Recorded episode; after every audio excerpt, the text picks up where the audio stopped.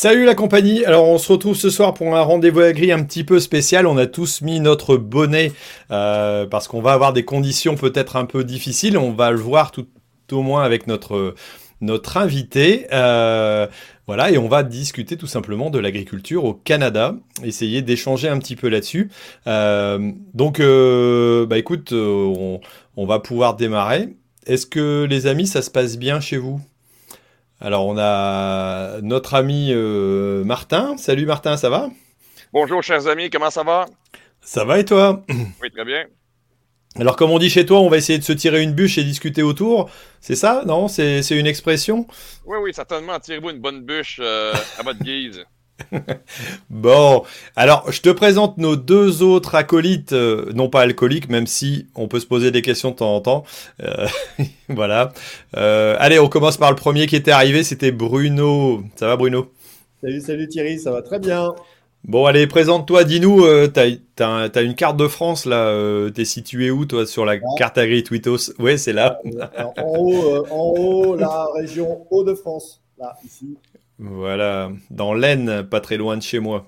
Voilà, c'est ça. Euh, donc toi, tu es agriculteur. Qu'est-ce que tu fais dans la vie à part ça? Tu bosses un peu ou tu t'ennuies? Non, je, ne travaille pas, je, fais la manche. Alors, euh, je suis agriculteur, je suis comme toi, j'essaie d'être un peu actif euh, pour expliquer mon métier sur le réseau à travers l'assaut François Equitos, entre autres. Et puis j'ai diverses casquettes en fait qui m'occupent pas mal. depuis quelques années, là, je euh, photovoltaïque, euh, plantation de vignes, mais bah, ça, on va en parler après. quoi. Ok, ben on va pouvoir continuer à se présenter. Alors, je vais présenter rapidement JB aussi, ou plutôt il va se laisser se présenter. Alors lui, il est juste un petit peu en dessous. Euh, je sais pas si tu connais, euh, Martin, le, tout simplement la région de Champagne. Il est juste à côté, mais il est pas au bon endroit. Il est juste à côté, quoi. ouais, moi j'en bois, mais c'est tout. T'en profites pas. Je, vois, hein, je peux avoir les contraintes, mais je n'en produis pas. Bon. donc moi je suis agriculteur, euh, céréalier, petite spécificité, euh, outre produire d'électricité aussi, euh, c'est euh, de faire des pâtes, voilà, avec du blé dur. Français, pas canadien. Allez, ça chauffe. Ça chauffe. Non, je croyais que c'était la moutarde qui venait du Canada, moi. Il me semblait ah, que c'était ça. Dur aussi. Le blé dur aussi. Bon, il y a Cyril qui dit que tu as des petits yeux JB, alors je sais pas euh, ce qu'il en pense, mais après il revient d'une semaine de salon, il est reparti, il a été démonter la, tonnelle, euh, la pergola, euh, il est reparti faire des petits tournages, donc il y a pas mal de... Il y a pas mal de... Ils l'ont usé, ils l'ont usé. voilà, et on va quand même laisser à notre ami Martin se, se présenter. Alors, je présente tout simplement les sujets de ce soir. On est avec un interlocuteur donc qui nous vient directement du, du Canada. Euh, on va parler de l'évolution euh, quelque part de, du climat, les, les conditions climatiques. Est-ce que chez vous aussi, c'est pareil, on voit des évolutions? Est-ce que vous avez des, problèmes aussi avec la, population, l'écologie, le véganisme? Est-ce que ça a évolué avec le Covid? On en avait déjà parlé un petit peu à l'époque. Euh, et puis les préoccupations globalement des, agriculteurs canadiens, parce que c'est important aussi de pouvoir découvrir un petit peu ce qui se passe à droite à gauche. Euh, voilà. Donc vous êtes en direct euh, sur le rendez-vous agri, donc une émission qui se passe en direct sur YouTube et sur Facebook. On est déjà quelques-uns euh, de connecter dessus et vous pouvez la retrouver tout simplement en podcast un petit peu plus tard. Donc allez Martin, je te laisse enfin quand même la parole parce que c'est toi l'invité d'honneur. Allez, présente-toi. Ouais, bonjour à tous et à toutes. Euh, donc oui, je suis journaliste à la Terre de chez nous, ben, qui est le penchant finalement québécois de la Terre de chez nous en, France. je suis ici depuis quoi une douzaine d'années que j'écris à temps plein pour le journal. J'ai aussi euh, une petite euh, exploitation, une petite terre euh, au Québec. C'est principalement du grain. On fait maïs, soya, blé, un peu de, bois en arrière, c'est tout. Ok, ok. Et les poissons? Non, ça n'a rien à voir, les poissons. Mais j'aime beaucoup le poids et les poissons. En fait, c'est un hobby, c'est un passe-temps brochet, hein, que j'ai pêché en Norvège, même ici. Hein. Ah, Ok, ok, ok. Bon, donc la, Terre, c'est le, c'est un peu le journal local euh, euh, qui parle tout simplement de l'agriculture euh, globalement au Québec, quoi. C'est ça? Local, c'est un peu insultant, Thierry. Hein? C'est un journal national. National, international. Pardon, euh, local. Euh. non, je t'agace. Hein, mais on couvre tout, tout, le Québec au complet. pour vous donner une idée, on peut faire des reportages des fois avec 1000 km de, de distance hein, avec ce, pour le territoire. Ouais, d'accord. Quelque part, vous, vous avez aussi un, un, territoire qui est, qui est très grand en termes de, de superficie, moins de population peut-être globalement euh, qu'en France. Hein. Euh, si on parle la région, euh, la région qui est, enfin, le Canada, c'est grand comme, alors j'ai pas d'idée, mais c'est au moins dix fois la France au minimum, non? Je vais pas te dire le ratio, mais par contre, il faut faire attention. On a beaucoup de beaucoup de terres qui sont inutilisables au niveau agricole. Des, massifs montagneux, le bouclier canadien qui est, qui est du roc finalement. Euh, alors, notre portion agricole est vraiment minime comparativement même à vous. On a, on a à peine euh, quoi, euh, un million d'hectares ici. D'accord. D'accord. Ouais, alors, je ne sais plus combien on est en France. Est-ce que vous savez me dire, Bruno Alors, je ne sais pas si nous, c'est de l'ordre de 50. 50. alors, c'est en millions de kilomètres carrés. Est-ce que ce serait possible d'avoir un écart aussi important en oui, par contre, Thierry, je te donne le Québec mais j'ai pas inclus là-dedans euh, tout l'Ontario, les prairies. Euh, là, par contre, on, voilà. on chiffre. Hein. D'accord, d'accord. Ouais, donc ça, peut-être que ça représente un, l'équivalent d'un, beau département euh, français quelque part, si, si on voulait comparer. Euh, ça peut donner une petite idée un petit peu du, de, la différence de, surface. Alors, euh, on va entamer nos, nos, petits sujets. Alors, je ne sais pas si vous êtes suffisamment présenté, si tout va bien, vous êtes à l'aise? Très à l'aise. Parfaitement à l'aise. Alors, j'aimerais aussi avoir une réponse de la part de nos auditeurs. Est-ce que vous nous voyez, vous nous entendez bien? Je vois qu'il y en a quelques-uns qui sont en ligne.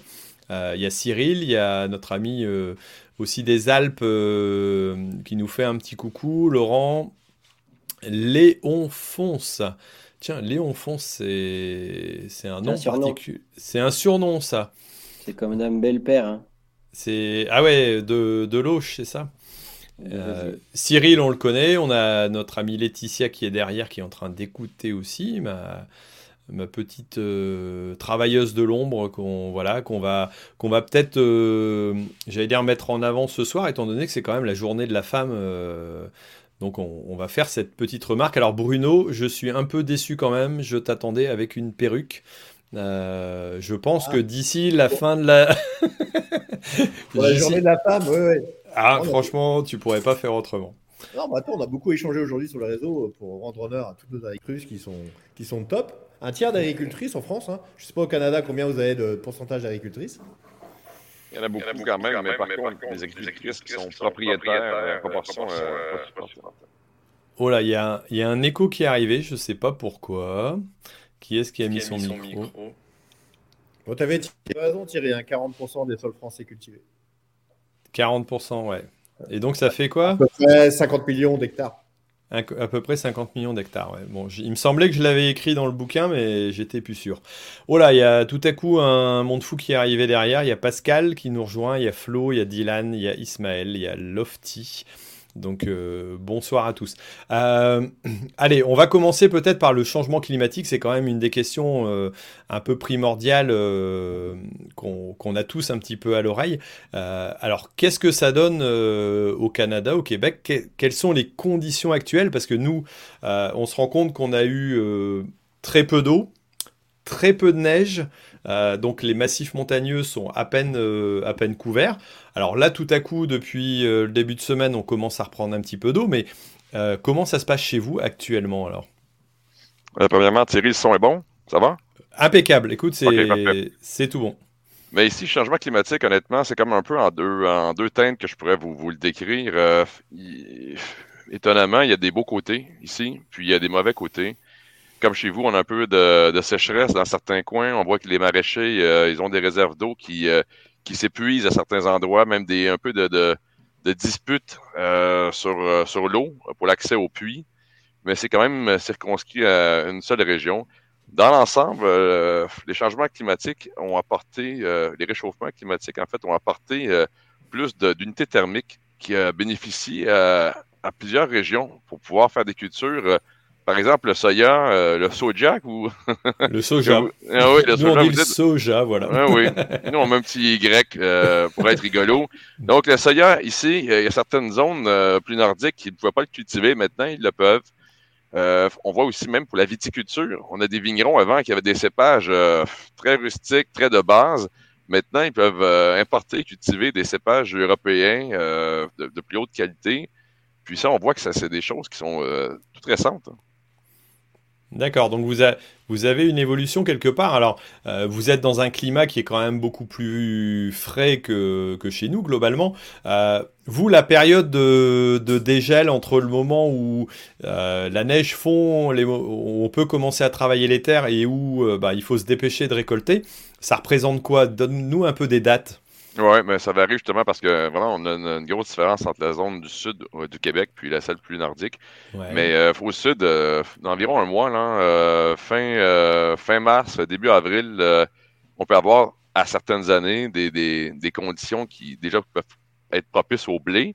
Mais en règle générale, c'est pour le maïs, le soya, c'est dans les deux premières semaines de mai, qui est notre vraiment période classique de, de semis.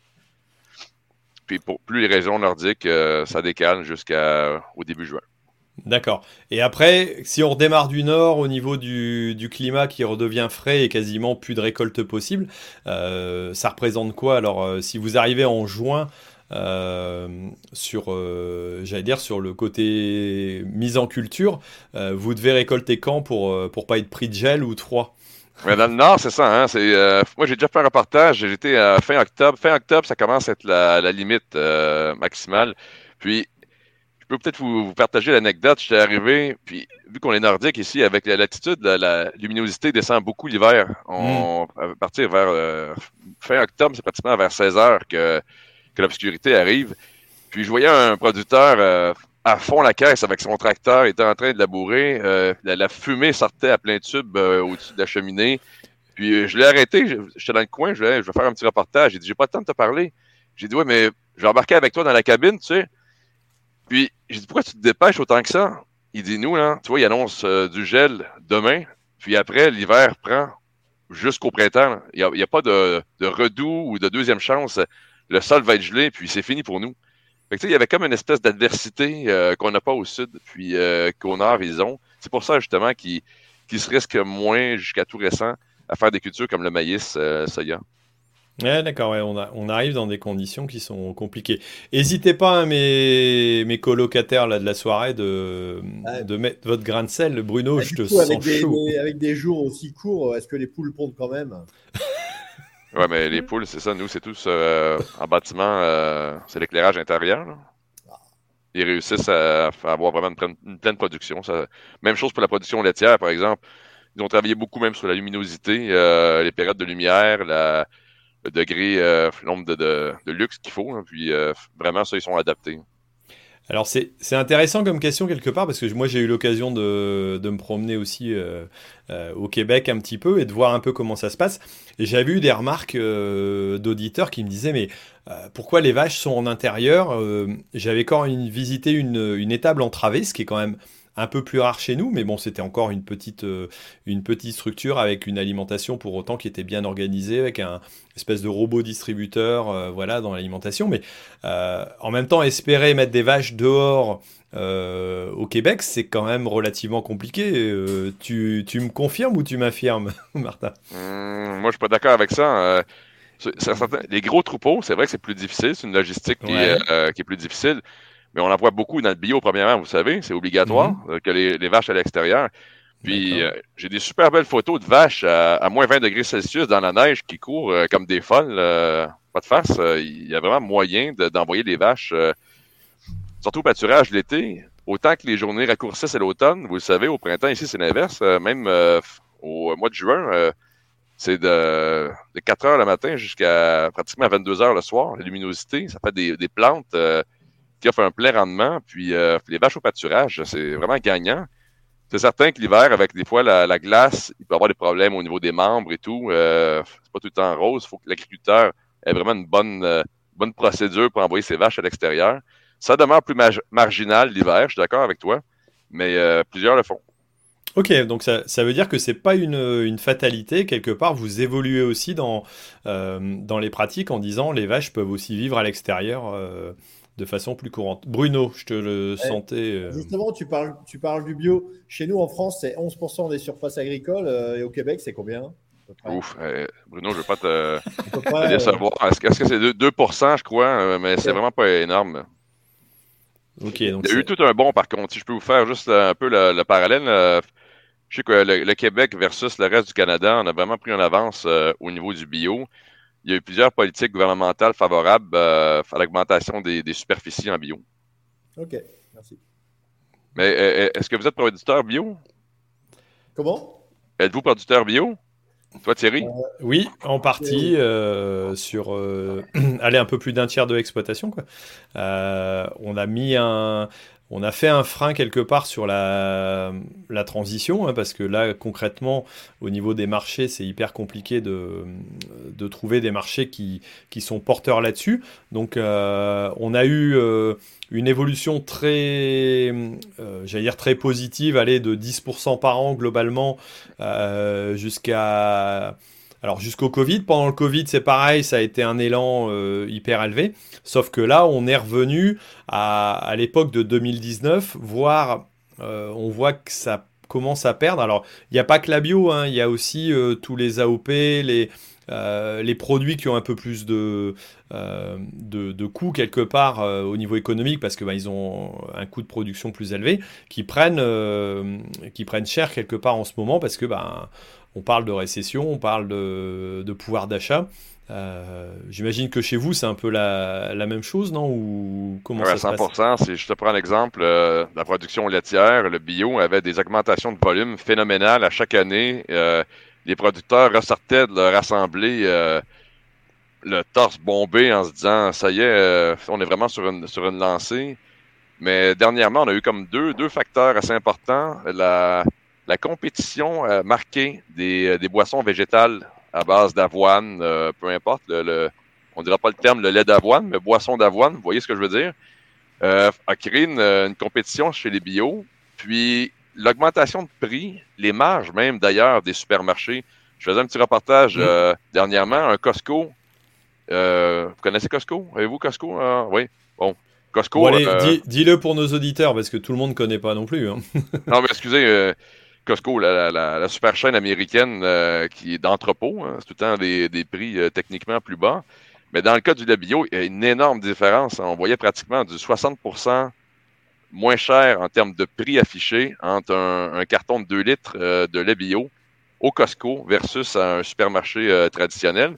Mais ça fait en sorte que les gens, quand ils arrivent au supermarché traditionnel, voient le prix du bio qui est très cher, donc décrochent un peu c'est pour ça que si on conjugue ça avec l'arrivée, euh, en tout cas la prise de marché des produits à base euh, végétale, on se rend compte que le, bio tranquillement descend. Euh, mhm. Ou en tout cas, les producteurs, ça n'augmente plus comme avant. C'est même plus stagnant que d'autres choses. Ouais, ok. Alors, c'est vrai que je sais pas si chez nous on est, on est sur cette concurrence de, de produits végétaux par rapport aux produits animaux, mais c'est sûr que c'est peut-être un, euh, c'est sûrement des consommateurs qui sont un peu dans la même branche euh, au niveau usage, hein, euh, je pense. on parle peut-être un peu moins de ce, sujet-là, mais oui, clairement, sur les productions, globalement, c'est assez compliqué de tenir des, produits en bio à des prix qui sont un peu plus élevés. Quoi. JB, on t'a pas entendu, t'en penses quoi, toi? Moi, je suis sage.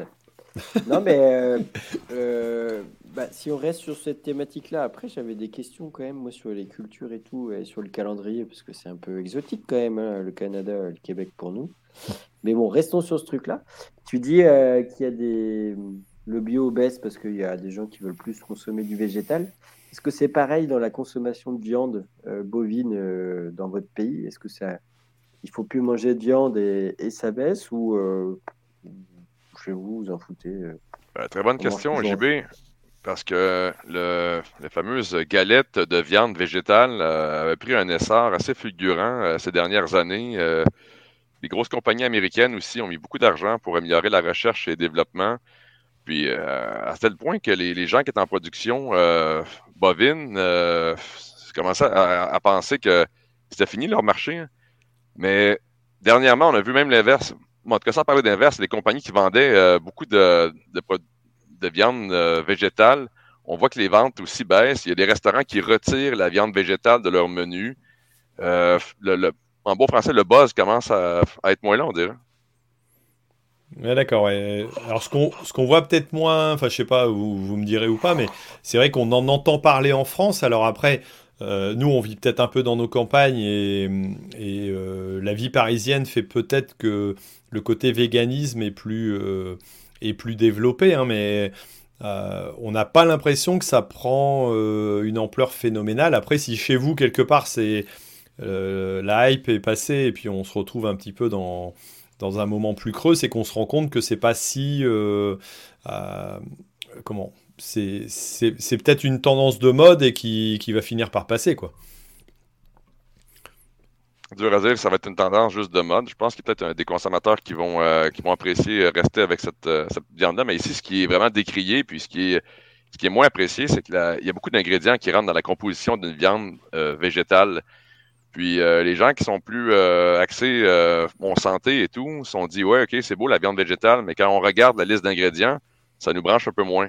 Puis je pense que le temps que les compagnies réussissent à rattraper peut-être de créer des produits de viande végétale avec des listes d'ingrédients plus, plus écourtées, ben, avant qu'on arrive à cet endroit, à ce point-là, peut-être qu'on va avoir un, petit creux de vague. Ok, ok.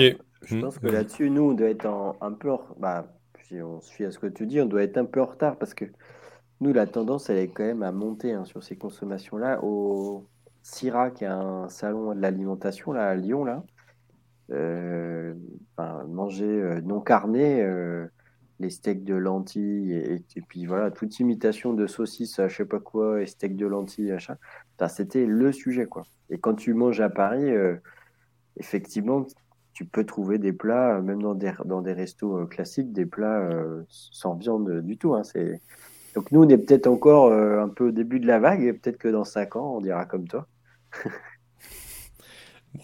Après, c'est peut-être des tendances. C'est vrai que euh, quand tu regardes les, j'allais dire, les consommateurs qui sont un peu plus, euh, j'allais dire, in, entre guillemets, moi j'ai pu participer à, un discours de, enfin, tout au moins des présentations de start-up donc c'était 50 Partners, donc euh, des groupes quand même assez, assez cotés sur, euh, sur, sur Paris.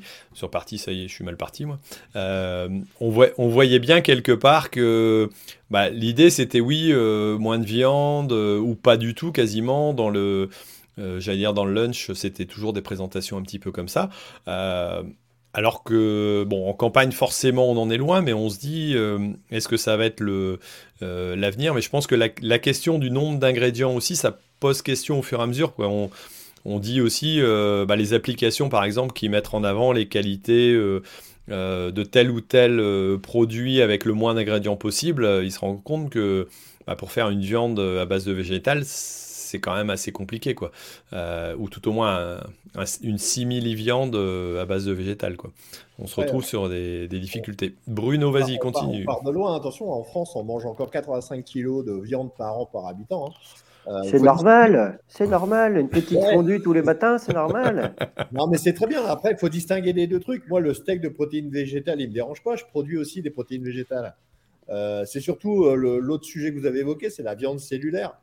Euh, qui a été mis en avant d'ailleurs euh, tout à l'heure à un JT national. Euh, c'est cette viande cellulaire-là où on peut se poser vachement de questions de ce qu'il y a dedans. Où là, ouais, ce sera sûrement l'étape d'après, après, mais on n'est pas prêt toujours. Hein. Bon, le principe.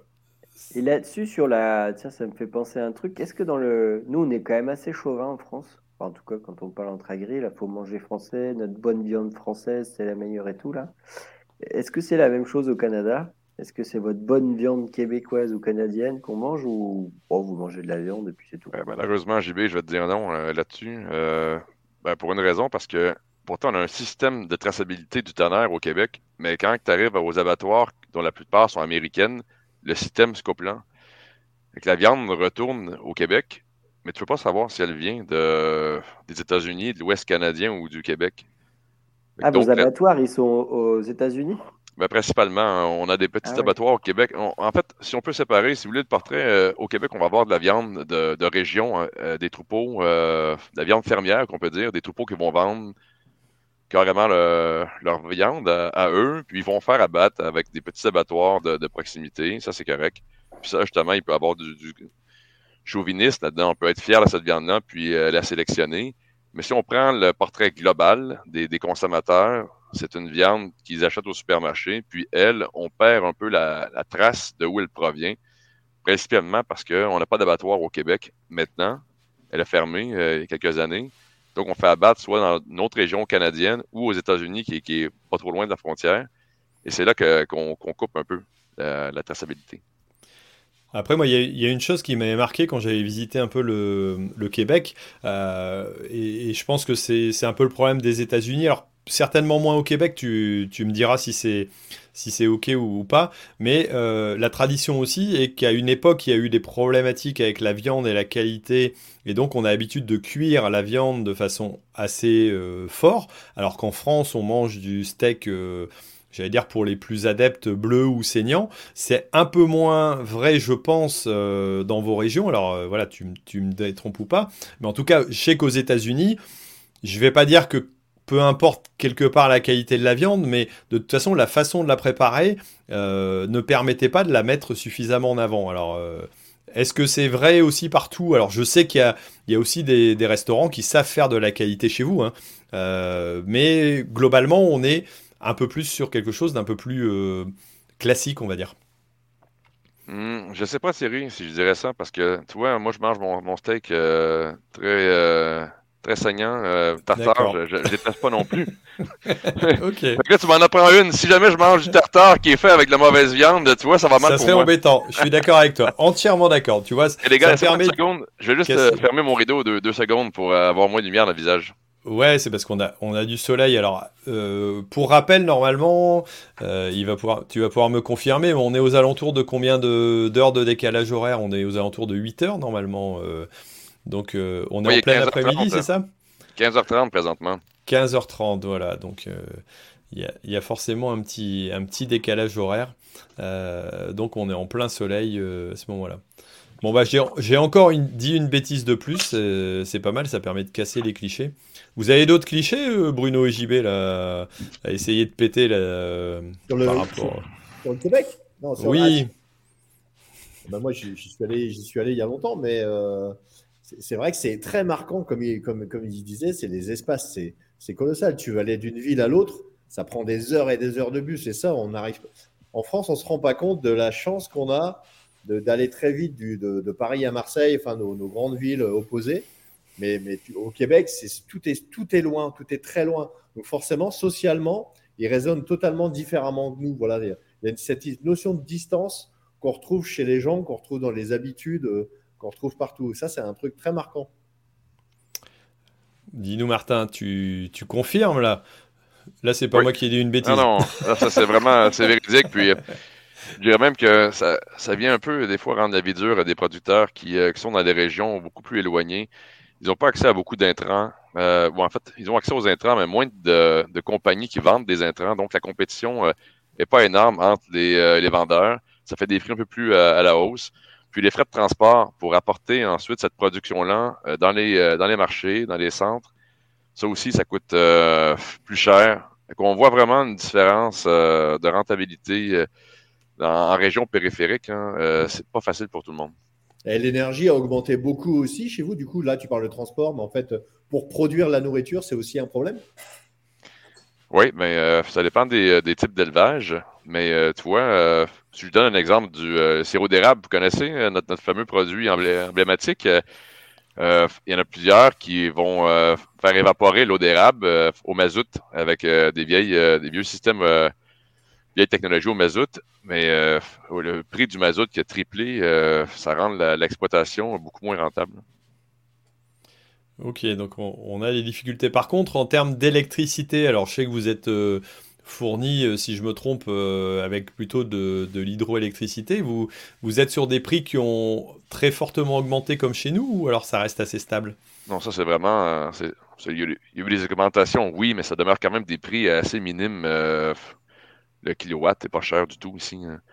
Mais j'entendais, si on peut faire peut-être une parenthèse, j'ai écrit justement un texte dernièrement sur la, la production d'énergie solaire en France directement dans, les vignobles. J'ai trouvé ça vraiment intéressant. Puis c'est comme une pratique ici, l'éolien, qui, qui, commence à grandir un peu plus, qui embête les producteurs aussi dans certains cas parce qu'on vient gruger un peu de territoire agricole. Je ne sais pas si vous pourriez pas m'en parler un peu, comment vous, vous intégrez tout ce qui est éolien, solaire sans, sans, venir un peu restreindre la, capacité de production agricole? Ah. Alors, qui est-ce qui se lançait dessus Bruno? Bah, Tu vois, on doit parler changement climatique.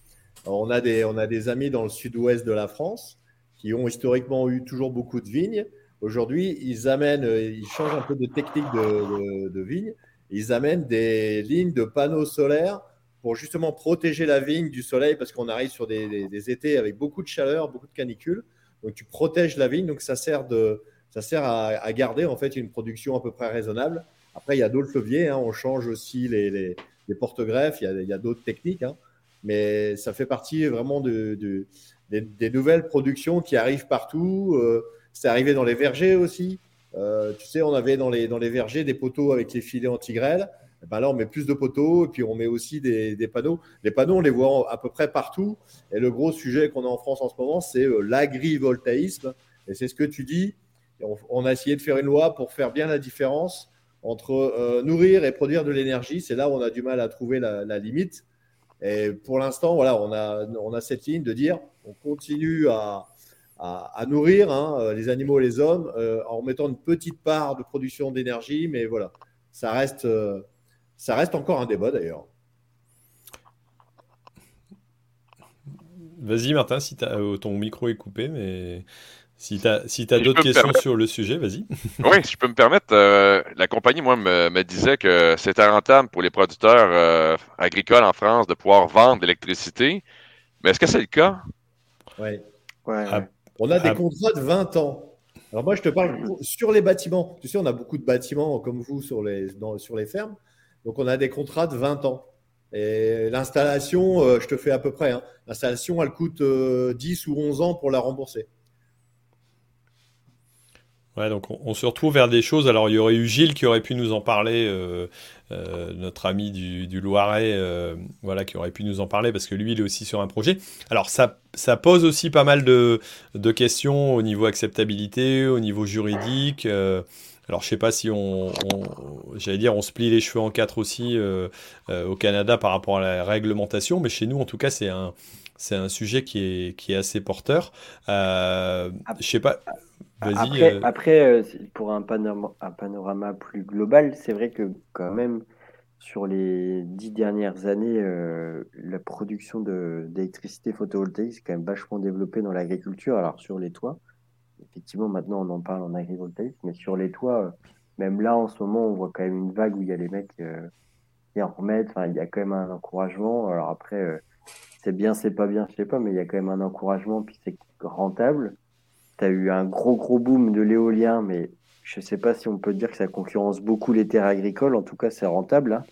Quand il y a une compagnie qui vient planter des éoliennes dans le territoire et qui dit tu fais rien, tu touches 5000 euros à tourner autour du poteau, des fois même, euh, pour rigoler, les gens sont contre, mais quand ils en ont deux, trois, ils sont vite pour, quoi, en fait, hein, quand ça tombe. Euh, ça, ça, aide à, apprécier le sujet. Et il y a beaucoup de méthanisation qui s'est développée, là, depuis 4-5 ans, avec euh, un tarif, non pas pour l'électricité, mais pour du gaz, en injection gaz. Et là, il y a eu pas mal de gros projets. Enfin, on a, moi, j'ai pas de chiffres, mais dans la plaine, on voit pas mal de grosses, grosses unités qui se sont montées pour produire du gaz, quoi. Après, c'est une règle européenne. Hein. On est obligé d'avoir un, mix énergétique décarboné avec un objectif à 2030 euh, assez important. Hein. Ouais. Normalement, c'est 20% d'énergie renouvelable. Euh. Et on est un peu à la bourre en France, quoi. Donc euh, ça y va, quoi. Et, et chez vous, qu'est-ce que ça donne au Canada en termes d'énergie renouvelable alors? On allait au tout début. Parce que principalement, l'électricité ici est déjà si mm. on veut, renouvelable avec les barrages hydroélectriques. Puis, euh, ben, tranquillement, on arrive euh, un peu à, à, la fin de notre, euh, notre réserve d'électricité qu'on avait avec ces barrages-là, dont on vendait plusieurs surplus aux États-Unis. Et avec l'électrification des transports et tout, là, on s'attend qu'en justement 2027, 2030, qu'il va falloir avoir une, mettre plus d'éoliennes, plus de, panneaux solaires, mais surtout l'éolienne qui, qui est préconisée ici à cause de ce qu'on parlait un peu d'entrée de jeu, la luminosité. Mm-hmm. Nous, nos pics d'utilisation d'électricité, c'est l'hiver, le chauffage. Euh, puis ben, c'est l'hiver que tu as moins de lumière. c'est pour ça que le, le, solaire est moins préconisé. Puis là, l'éolienne, euh, on embarque dans un, appel d'offres qui euh, va vraiment peut-être changer un peu le territoire québécois parce qu'on a beaucoup d'éoliennes qui risquent de s'en venir. Les, les, débats commencent vraiment là-dessus. Biométhanisation, on a eu une première usine seulement officielle sous une forme de coop. 10, 12 producteurs laitiers qui ont été réunis puis qui vendent comme un partenariat, je pense, euh, ou de l'actionnariat pour avoir euh, de l'argent en retour. C'est du, du, biogaz, du gaz vert, un peu comme, comme chez vous. Mais par contre, euh, ce qu'on m'a dit hors micro, c'est pas si, si rentable que ça pour l'instant. Je sais pas si c'est la l'efficacité de l'usine en tant que telle, mais les producteurs n'avaient pas de l'air à dire que c'était une usine pour faire des millions de dollars. Après, je sais pas, en rentabilité, ouais, alors on n'a pas toujours les échos bah, sur la méta, sur la méta, pour le coup, euh, sur le photovoltaïque, euh, ça, marche, hein, tu fais rien. Mm. L'éolienne, tu fais rien. Sur la méta, c'est vachement lié à, ce que tu mets dedans et puis un peu de technicité, puis suivant comment les, les, les métas sont conçus. Euh, à un moment donné, je crois, ça doit être moins, moins le cas, mais quand j'accompagnais des groupes là-dessus, tu as, eu jusqu'à 40% des unités de méta qui marchaient tu vois, à trois pattes, quoi. Et euh, parce que soit la cuve était trop grosse par rapport au tuyau, soit les tuyaux étaient trop gros par rapport à la cuve. Et euh, il y a eu pas mal de boîtes qui ont coulé. Euh, donc des fois, tu n'avais plus l'ingénierie. Bon, ça s'est éclairci, je pense que ça s'améliore. Après, le truc, c'est quand tu as fait des gros, gros investissements à 5, 6, 7, 10 millions, euh, quand ça tousse, ça fait chier, quoi. quand ça marche, ça marche, hein. mais quand ça tousse, euh, tu, tu, tu, fais pas le malin, quoi, face au banquier, quoi. Donc, c'est du vivant, quoi. Donc, en plus, euh, tu peux planter le truc si tu mets des... de la matière qui déconne, quoi. Mais chez nous, quand même, ça s'est hyper développé. Hein. Et ça reste euh, un discours. Un gros sujet. Hein. Euh, hmm. Nos voisins allemands avaient quand même donné le ton, donc on suit le mouvement. Mais... C'est inquiétant, tu dis qu'il va y avoir des problèmes de ressources en eau, il y aura moins d'hydroélectrique? Non, euh, non, c'est pas qu'il y a moins d'hydroélectrique. Euh, il y a plus de euh, consommation. oui, c'est ça. C'est vrai. C'est vraiment plus que, par exemple, on a, je sais pas, moi, je laisse, c'est pas le bon chiffre, 20 barrages, 20 gros barrages, mais ils produisent présentement en surplus. Et on va arriver, justement, comme je vous disais un peu plus tard, à avoir tout prix l'électricité qu'ils produisent. Et justement, tu disais la consommation en, termes de véhicules. Vous avez un, justement, petite question un peu perso, parce que moi j'ai un véhicule électrique. Est-ce qu'il y a un gros développement? Parce que vous avez une problématique aussi de froid, et souvent on dit euh, euh, batterie et froid, euh, c'est peut-être pas tout à fait vrai. quoi. Alors, comment ça se développe chez vous ça? Moi, mes chers amis, je, suis le, heureux propriétaire de Mitsubishi PHEV branchable. Puis j'étais le premier, un des premiers à avoir ça, mais Ici, euh, lui, a une autonomie, euh, si on veut, théorique de 60 km. Mais l'hiver, avec euh, moins 20, j'arrive peut-être à, 10 km d'autonomie. C'est une trottinette, le truc. 10 km, tu, tu, tu prends l'autoroute, puis c'est fini. tu prends la bretelle d'autoroute, puis c'est déjà à sec. On a vraiment là-dessus un souci pour l'aspect voiture 100% électrique. Mais mhm. par contre, il y a eu beaucoup de subventions. Puis le Québec, si on part on compare au, euh, Canada anglais, euh, on a beaucoup plus de véhicules électriques ici, euh, plus de Tesla et tout. Il y a beaucoup d'argent pour développer le parc. Ça prend de l'ampleur. C'est même qu'il y a eu le, souhait, je ne sais pas si ça va être réalisable, mais qu'en 2030, il n'y a plus de, voitures à moteur thermique qui sera vendues sur le territoire. Ben, on est dans les mêmes branches, je crois. 235, non? 35. On a annulé aujourd'hui. Euh, non, c'est les Allemands qui ont annulé, si j'ai bien compris. Alors, il y a trois pays qui étaient contre, donc la loi passera pas. On ne va pas arrêter les moteurs thermiques. Ouais, c'est pour, l'ensemble de l'Union européenne, quoi Oui. Ah. depuis aujourd'hui, on n'arrivera pas à faire passer cette loi. Euh, on a trois pays qui sont contre. Hmm. on se rend compte, en fait, c'est pas là pour plein de choses. On se rend compte que voilà, la, ligne est peut-être bonne, mais en fait, on y va trop vite. C'est souvent ça, en fait. C'est ce que j'appelle de l'écologie d'injonction c'est voilà, c'est pas forcément débile, mais on va souvent beaucoup trop vite par rapport au. Alors il y a plein de critères hein, par rapport aux moyens, par rapport aux technologies, mais c'est un peu ce qui se passe. Hein. Là, c'était quand même trop rapide. Hein. C'était 2030 ou 35 nous aussi. 35. 2035, ouais. Mais Bruno, par contre, l'écologie d'injonction n'a pas été si mauvaise que ça pour certains secteurs. Tu sais, les, les tiers 4, tiers, oui. tiers 3 et tout. Si on n'avait jamais forcé les compagnies de, les motoristes à, mettre la gomme sur l'innovation, on serait encore avec des, euh, des vieux moteurs. Moi, j'ai été visiter, euh, c'est en Angleterre, une, compagnie qui, euh, ben, qui produit pour les, New Orleans puis Case. Puis les gars me disaient qu'ils revendaient des, des, tracteurs de première génération encore aujourd'hui en Afrique ou dans les pays du tiers-monde. Tu disais, wow, quel... Ils, se mettent le petit logo durable sur l'épaule, mais en réalité, s'il n'y a pas de réglementation, justement, dans les pays en voie de développement, ils leur filent les vieux moteurs pour étirer un peu les, les, brevets ou euh, l'ingénierie là-dessus. Franchement, s'il n'y avait pas eu de. Si on n'avait pas forcé par des lois, on serait encore avec des vieilles, des vieilles, technologies. Ah oui, tu as raison. D'ailleurs, on pourrait parler aujourd'hui des transports maritimes, hein, de tous ces bateaux qui tournent au fioul lourd. Je crois qu'il est vraiment temps qu'on s'occupe de ça aussi. Hein.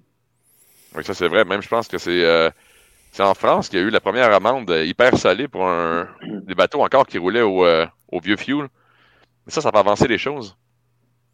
C'est vrai. Ouais, on y est aussi. Bon, JB, tu avais, une orientation là, de, questions sur le, climat aussi et sur les, euh, date d'implantation de culture, on peut revenir peut-être un petit peu là-dessus. Alors, on tourne un petit peu sur, le, sur les questions, mais c'est intéressant. Quoi. Non, mais après, tout connement, hein, enfin, parce que vous êtes passé un peu vite pour moi, hein, pour mon petit niveau intellectuel. surtout qu'en ce moment, il est fatigué, le garçon. Alors. Ouais, c'est ça. Mais en fait, si j'ai bien compris, là, vous êtes euh, les doigts de pied en éventail. Vous allez commencer à bosser au mois de mai, quoi. C'est ça? Vous allez ouais, comme des fous? Oui, effectivement.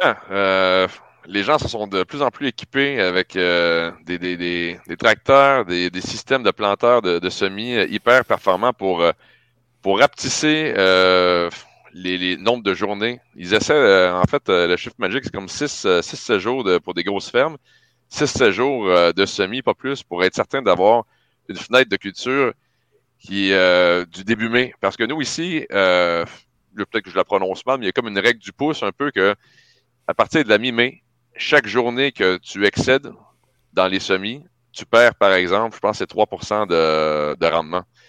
Donc, c'est assez important. Il faut vraiment concentrer euh, les semis quand on le peut. C'est pour ça qu'il y en a qui, sont vraiment équipés, euh, même suréquipés. Est-ce que vous avez aussi, juste après les semis, du coup, aussi des, comme nous, au printemps, des problèmes d'eau? On a de moins En fait, on a toujours autant d'eau sur l'année, mais l'intensité, en fait, elle est très forte. On a des périodes avec énormément d'eau, Soit là, tu vois, on vient d'avoir 35 jours avec zéro eau. Et ça, c'est assez rare. Vous avez la même chose ou après les semis? Euh, Honnêtement, c'est tellement variable. Il y a des années que le printemps va être euh, justement euh, trop humide, beaucoup trop d'eau. les mmh. cultures ont de la difficulté à émerger. D'autres années, c'est l'inverse. C'est une année parfaite avec juste la, bonne pluviométrie selon les, les semaines. Puis d'autres fois, ça va être un peu plus sec. Mais euh, règle générale, il y a assez d'eau euh, au printemps, c'est certain. Et juste pour revenir sur Tesmi, la, taille moyenne des fermes euh, chez vous, c'est quoi? Mais tu vois, c'est assez, assez spécial parce que la moitié de tous les producteurs de grains ont moins de 100 hectares. Donc, c'est des toutes petites fermes, certains. Mais tu en as plusieurs qui, qui vont cultiver vont avoir peut-être des, fois des. Euh, les plus grosses vont avoir des 1000 hectares euh, en culture, 2000 hectares. C'est peut-être pas mal le, top ici euh, au Québec. Canada anglais, dans les prairies canadiennes, tu as des immenses fermes qui peuvent avoir quoi, pas loin de, 10 000 hectares, une ferme. Fait que ça varie. Chez nous, c'est 70 jours. Chez nous, c'est 70 hectares. ah oui, la moyenne La moyenne. Bon, c'est pareil, hein, on a, on a des écarts. Alors, des, des 1000 hectares, on en voit, des 2000, il en existe sûrement. Euh, mais mais c'est vrai que le, globalement, après, je pense que on n'a pas que des cultures céréalières non plus. Euh, enfin, chez vous non plus, mais. Euh, après, quelque part, la question se pose, c'est est-ce que les agriculteurs sont agriculteurs uniquement ou est-ce qu'ils sont beaucoup double actifs aussi dans dire, dans leur profession? Mais ceux, évidemment, qui sont en moins de 100, hectares, sûrement qu'ils ont une double profession. Mais quand on commence à avoir des fermes spécialisées en grande culture, c'est uniquement leur seul métier. Et puis ici, on a beaucoup d'élevage quand même. Mmh. Euh, laitier, par exemple, volaille, euh, porcin. souvent, ces gens-là vont avoir de la culture, mais aussi un, élevage avec eux. Ça, s'est développé aussi certainement parce que bah, à un moment donné, en hiver, il faut rentabiliser le temps et puis euh, utiliser pourquoi pas la production pour, euh, pour différencier et diversifier sa production. Quoi.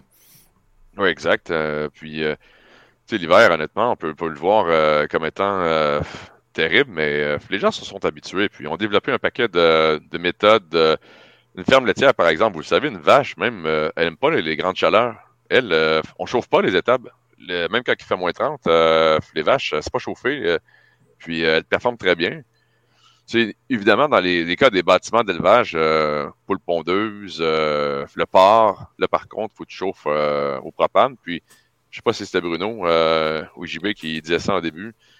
Mais euh, là, oui. Par contre, les, euh, même Thierry, les coûts de, carburant, euh, de l'énergie fossile font augmenter un peu le coût de production. Ça, devient plus compliqué à, rentabiliser quelque part. Quoi.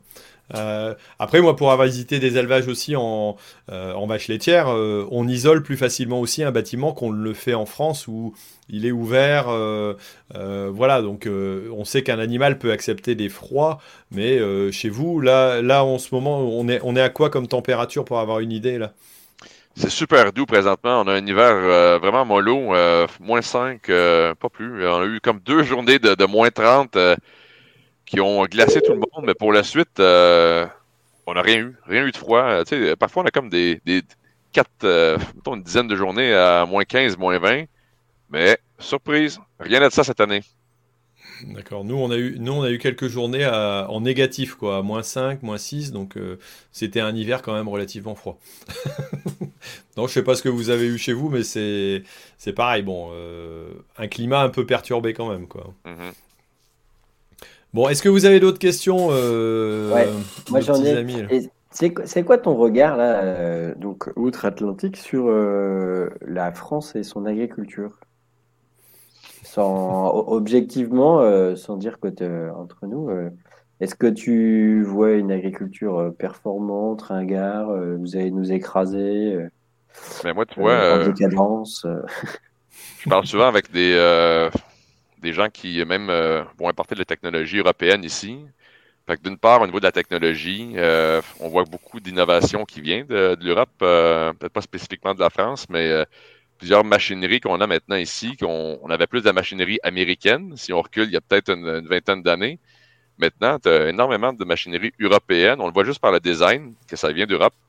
Donc, il y a toujours un regard positif face à la technologie européenne qui vient ici.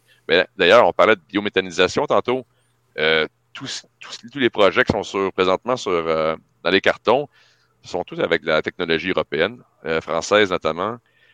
Euh, concernant la régie de culture, moi, je sais que dans le blé, euh, les Français euh, ont toute une, avance sur nous en termes de, de rendement à l'hectare, l'intensification de la culture de blé, de ce qu'on voit ici, vous l'avez, c'est bien. le bio aussi, je sais qu'il y a plus d'avance au, au, niveau de la France que ce qu'on a le photovoltaïque, quand on parlait tantôt, on me disait que c'était la France puis euh, Israël qui avait comme le, pôle dans, ces deux technologies-là. Je ne sais pas si c'est euh, véridique.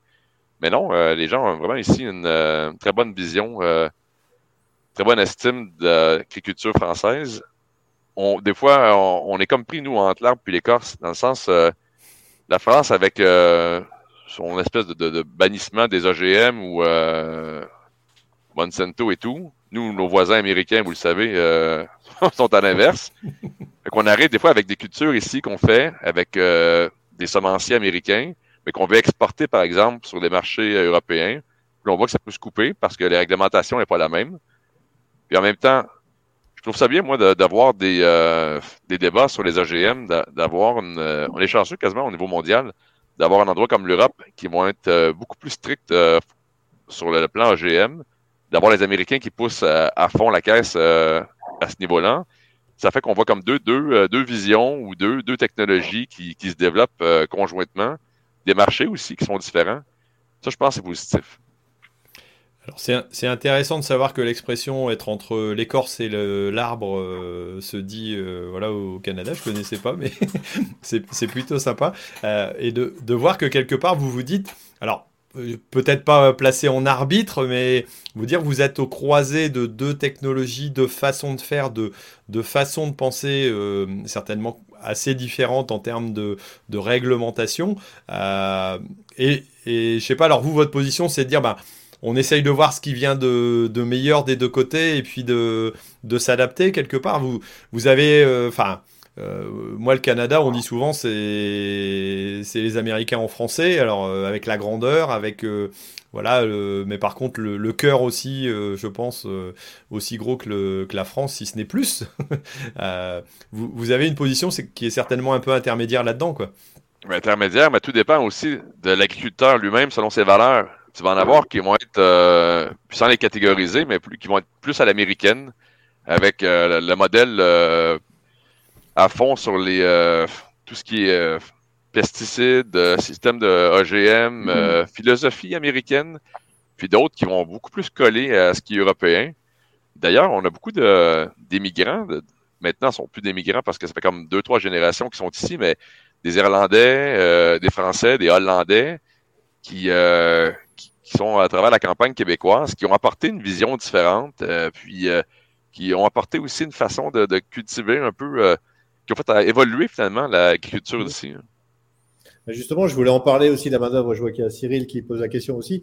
nous, on a beaucoup de difficultés à trouver de la main-d'œuvre, surtout les saisonniers, tu sais, pour les récoltes à la main et tout, le maraîchage et tout ça. On a beaucoup de difficultés. Et puis même, même aussi, aussi pour les, que ce soit pour la céréale ou pour les élevages, on a beaucoup de difficultés à trouver de la main-d'œuvre. Donc, vous, vous, avez des, problèmes aussi sur la main-d'œuvre ou, toute la main-d'œuvre euh, vient un peu de, l'étranger ou comment ça, comment ça fonctionne?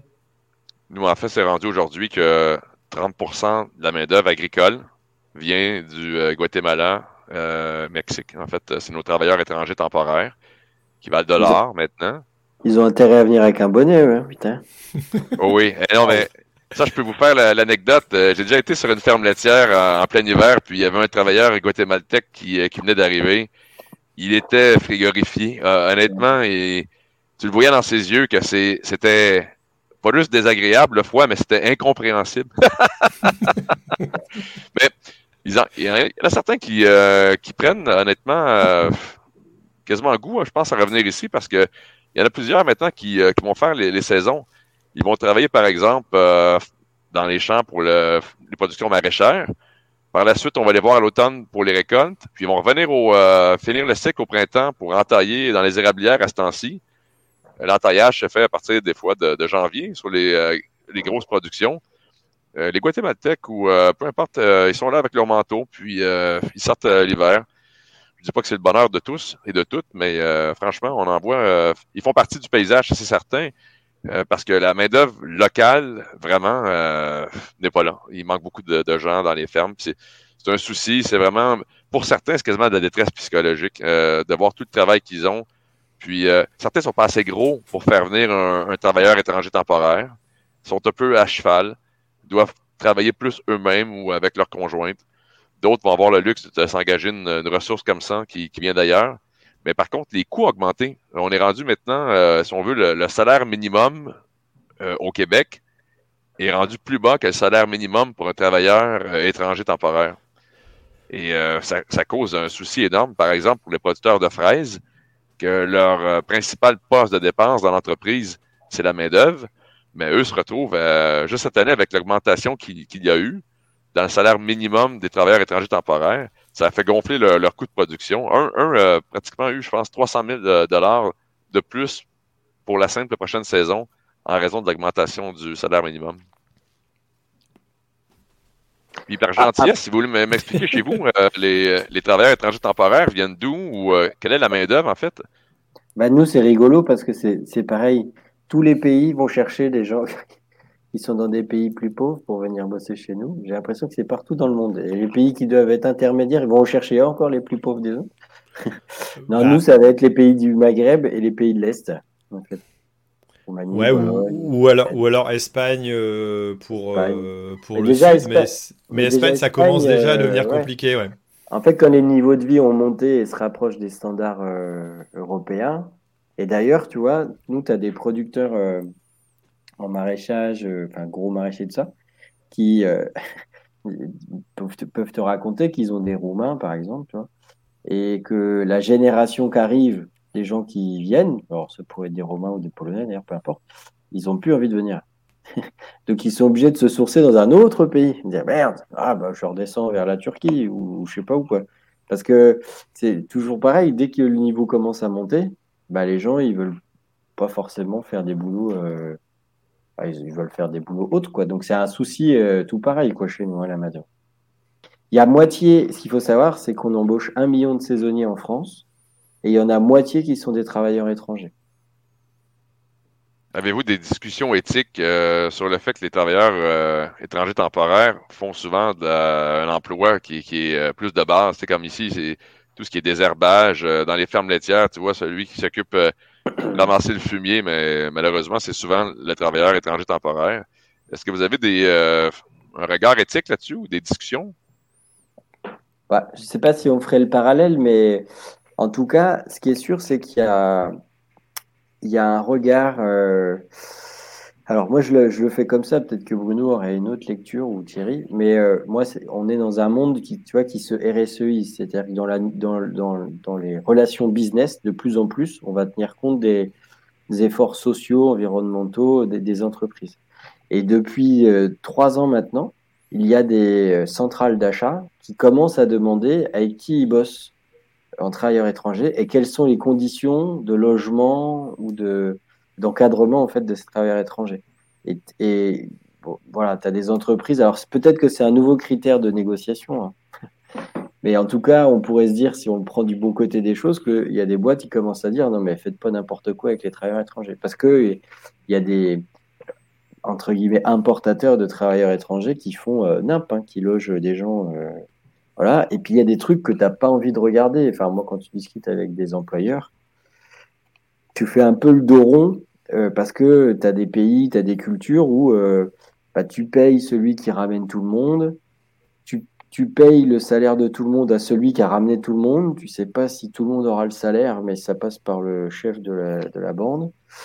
Et tu as, voilà, as des gens qui te disent non, ben bon, euh, je cherche pas trop à savoir, ça marche comme ça, c'est bien, mais donc c'est pas si simple en fait euh, pour différentes raisons, mais euh, c'est fondamental en tout cas des travailleurs étrangers euh, aujourd'hui parce que des travailleurs français, on a du mal à les mobiliser sur les travaux saisonniers répétitifs déjà. Et puis c'est con, mais en fait quand on t'offre un boulot pendant trois ou quatre mois, qu'est-ce que tu fais du reste de l'année? Bah, les gens ils, ils ont trouvé un CDI, un vrai boulot à temps plein. Les gens disponibles trois quatre mois pour bosser, bah il y en a pas comme ça comme ça comme ça. Ouais, nous, nous, on a une culture un petit peu différente sur les, sur les Hauts-de-France, où on est dans le bassin minier, euh, endroit où il y a encore euh, jusqu'à 15 à 20% de chômage selon les secteurs. Et donc, on trouve encore de la main-d'œuvre. Alors, nous, entre autres, en, agriculture bio, c'est pour ça qu'on peut peut-être continuer à le faire. Alors, c'est une main-d'œuvre moins qualifiée. Euh, on essaye de leur offrir des conditions de travail qui sont les meilleures possibles avec des, euh, des lits désherbage. Donc euh, voilà, c'est pas non plus accroupi euh, ou sur les genoux à désherber, même si ça arrive de temps en temps sur certaines cultures. Hein, mais ça, on peut, le, on peut le faire avec eux. Mais c'est vrai que selon les zones de la France, alors si on prend, si on se rapproche de, de l'Allemagne, tout ce qui est Grand Est, voilà, Strasbourg, Colmar, on a sur, on a des gens qui viennent de, de Turquie. Hein, je sais que Emilien, moi, avait été, mon garçon avait été en en stage, il y, avait, plein de Turcs qui travaillaient dans une ferme, euh, de secteur-là. Si tu vas dans le sud, bah, de temps en temps, il remonte encore quelques, quelques Espagnols, mais ça devient de plus en plus difficile. Euh, on a encore des zones euh, voilà un petit peu là-dessus. Et puis il y a de plus en plus de monde qui se dit en agriculture, bah, on va simplifier notre système parce que on n'a pas la main d'œuvre nécessaire pour arriver à faire. Ou alors on va essayer de trouver des robots c'est encore un peu balbutiant quand même, hein, mais c'est une des pistes où on voit en maraîchage, en viticulture, euh, en arboriculture, c'est euh, les trois, j'allais dire, trois spécialisations où euh, on se dit de plus en plus ces technologies vont peut-être compenser la main-d'œuvre, mais c'est pas encore vrai quoi. Après, je sais pas si chez vous, c'est une orientation aussi qui commence à se, à se prendre d'automatiser, de robotiser euh, toutes les structures pour euh, bah, enfin, remplacer la manœuvre qu'on n'a même pas. C'est même pas euh, ne plus vouloir de manœuvre, c'est, c'est, pas lié à ce manque. Quoi. Oui, exact. on, est présentement dans des tests de, robotisation au niveau du maraîchage, pouvoir même, soit pour la récolte, concombre, etc., mais carrément le travail de sol. Même qu'il y a des, certains produits qui viennent de chez vous. c'est quoi? C'est Nayo? ouais. J'allais dire, ouais, c'est les plus présents certainement. Donc, on les retrouve présentement. Ils font euh, leur incursion ici, euh, tranquillement. Euh, Thierry, je ne sais pas si je peux vous poser la question. Il y avait un de tes sujets qui me semblait vraiment bon au niveau de l'inflation, savoir comment ça peut affecter les fermes chez vous au niveau des coûts de production. Bah c'est certainement le sujet qu'on pouvait évoquer juste après. Alors c'est vrai qu'on a... alors euh, on voit les courbes là qui sont en train de se croiser euh, et c'est pas évident, mais oui, euh, entre autres, tous les engrais, par exemple, les, ammonitrates, les, engrais même en phosphore et en potasse, ont fait un bond énorme, j'allais dire l'année dernière. Là, on est dans une phase vraiment décroissante, mais en même temps que les prix des céréales, on voit que c'est en train de descendre et a priori sur alors, on ne sait pas ce qui va se passer non plus demain, hein, mais là, on est plutôt sur une tendance de fond à dire ça va plutôt avoir tendance à descendre dans les deux sens, que ce soit les prix euh, des céréales, mais aussi des cultures. Donc, ça fait que euh, c'est vrai qu'on s'est posé un peu la question et, on voit les, prix des produits aussi et, nous de la vente euh, malgré tout des, contrats qu'on peut avoir. Alors, je parle par exemple pour la pomme de terre ou les pois. Euh, on a grosso modo des 30 à 40% de, prix de vente euh, de plus sur l'année qui arrive ici, euh, pas sur l'année dernière où il y avait, j'allais dire, il y, a, un peu l'effet retardateur, quoi, mais avec des prix qui ont tendance à, à, monter et on le voit un petit peu dans tout. alors, je suis pas non plus trop dans, dans le côté viande et lait, mais, mais on l'a vu tout au moins. Est-ce que ça, ça s'estompe un peu Ça, je, je le suis un peu moins. Mais euh, oui, on a vu des évolutions quand même qui sont assez, euh, assez importantes dans les deux sens. Prix d'achat d'intrants comme prix de produit de vente. Quoi. on, a, Chez vous, on, a une vraie inflation. Hein. Là, on a pris 15% en 2022. Hein. Euh, mais ce qu'il faut dire aussi, c'est qu'on avait l'habitude et la chance de payer un, caddie en France pas si cher que ça et on y consacrait depuis des années et des années à peu près 12% de notre budget familial. Aujourd'hui, on va aller vers les 15% minimum. Moi, je pense qu'on est en train de rattraper ce, retard. Le, tu prends le lait et la viande, c'est les, les produits agricoles français qui n'ont pas augmenté pendant 30 ans. Donc forcément, là, aujourd'hui, il y a une grande marche à passer qui est très brutale. Alors, il y a l'énergie, mais pas que. Elle est très brutale et ça, c'est difficile à passer. Tu parlais des pommes de terre. Aujourd'hui, c'est ça. C'est carrément une, demande de, l'agriculteur, de l'industriel et donc auprès de la grande distribution de plus de 30% d'augmentation. Euh, là, c'est un vrai sujet aujourd'hui, l'inflation. Et, et, quand c'est sur l'alimentation, c'est très difficile. Hein. Euh, la première dépense, c'est le toit sur la tête. Hein. La deuxième dépense, c'est l'énergie. La troisième, c'est l'alimentation. Chez nous, c'est très, très compliqué de, d'amener l'opinion des gens à leur dire, vous savez, euh, on payait pas cher avant l'alimentation, aujourd'hui c'est voilà, c'est dur à avaler, mais c'est on, arrive à rémunérer le, le, producteur de lait, le producteur de viande, euh, voilà, c'est pas facile. Dis-nous Martin, toi c'est quoi ton avis là-dessus et votre, euh, votre état d'actualité, j'allais dire? Mais nous, c'est ça aussi, c'est pareil. Euh, il y a une augmentation euh, assez incroyable du, euh, des intrants, le prix des intrants. Je parle à la ferme. en grande culture, le prix des engrais a augmenté beaucoup, comme chez vous, mais présentement, la diminution mondiale, on la connaît pas à cause que le dollar canadien s'est dévalué un peu. Alors, ça coûte plus cher, finalement. ça revient au même. L'augmentation, même si elle était énorme, elle n'a pas baissé pour les producteurs de grains. Euh, les prix, par contre, du grain sont encore hauts, sont encore très bons. Les fermes qui étaient rentables euh, avant la pandémie euh, le sont encore. Puis à cause que, justement, le prix des, cultures, le prix des récoltes est élevé, même si les intrants sont, chers, ils réussissent à dégager des, normes, des marges. il y a des fermes qui ont fait beaucoup d'argent dernièrement, mais on remarque, à mon sens, une polarisation. Les petites fermes qui avaient des marchés des fois plus plus difficiles ou des produits nichés se retrouvent avec des prix un peu plus élevés que le consommateur, même s'il est reconnaissant envers l'agriculteur de, faire des produits locaux, le consommateur ne peut pas euh, s'offrir aujourd'hui tout ça à cause de l'inflation dont on parlait du, panier d'épicerie euh, globale. Puis ça fait mal à certains. il y avait une productrice qui a développé un super bon produit, de l'agneau nourri aux algues près, près de la mer. C'était quelque chose de super. Mais elle voit ses ventes vraiment chuter parce que y a des produits de la Nouvelle-Zélande qui rentrent, qui sont moins chers, et elle, son produit haut de gamme, elle ne réussit plus à, le vendre aussi facilement qu'avant. Vu que tout a augmenté pour elle, elle devrait le vendre encore plus cher, mais elle garde ses prix avec très peu d'augmentation parce que sinon, on va perdre à 100% son marché. Alors, oui, on voit vraiment des euh, deux types d'agriculteurs. Ceux qui ont réussi à, à, surfer sur une vague haussière, autant les revenus ont monté puis les intérêts ont monté, mais d'autres, c'est pas le même ratio. Hmm.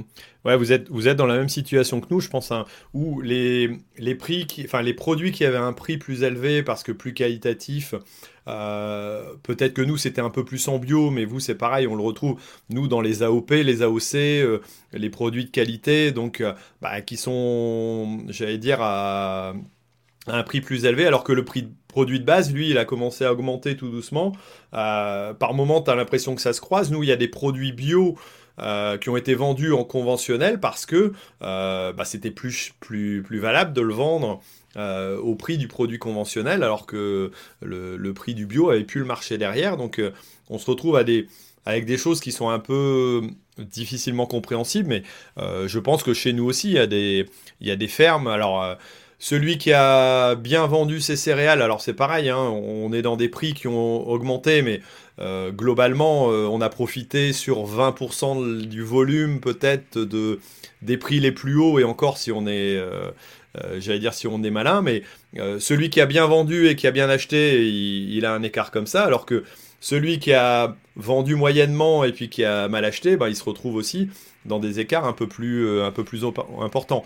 Après, globalement, je pense que celui qui a travaillé euh, en continuant dans ses habitudes, euh, se retrouve cette année quand même avec des productions euh, agricoles qui sont quand même un peu plus élevées, sauf dans le enfin peut-être pas dans le très haut de gamme, mais dans le, le moyen de gamme où on est dans, des, dans des qualitatifs un peu plus importants. Je sais pas ce que vous en pensez, JB et Bruno, mais on doit être dans ces, Bruno, fais pas un signe de tête, on est sur un podcast, donc on peut pas comprendre.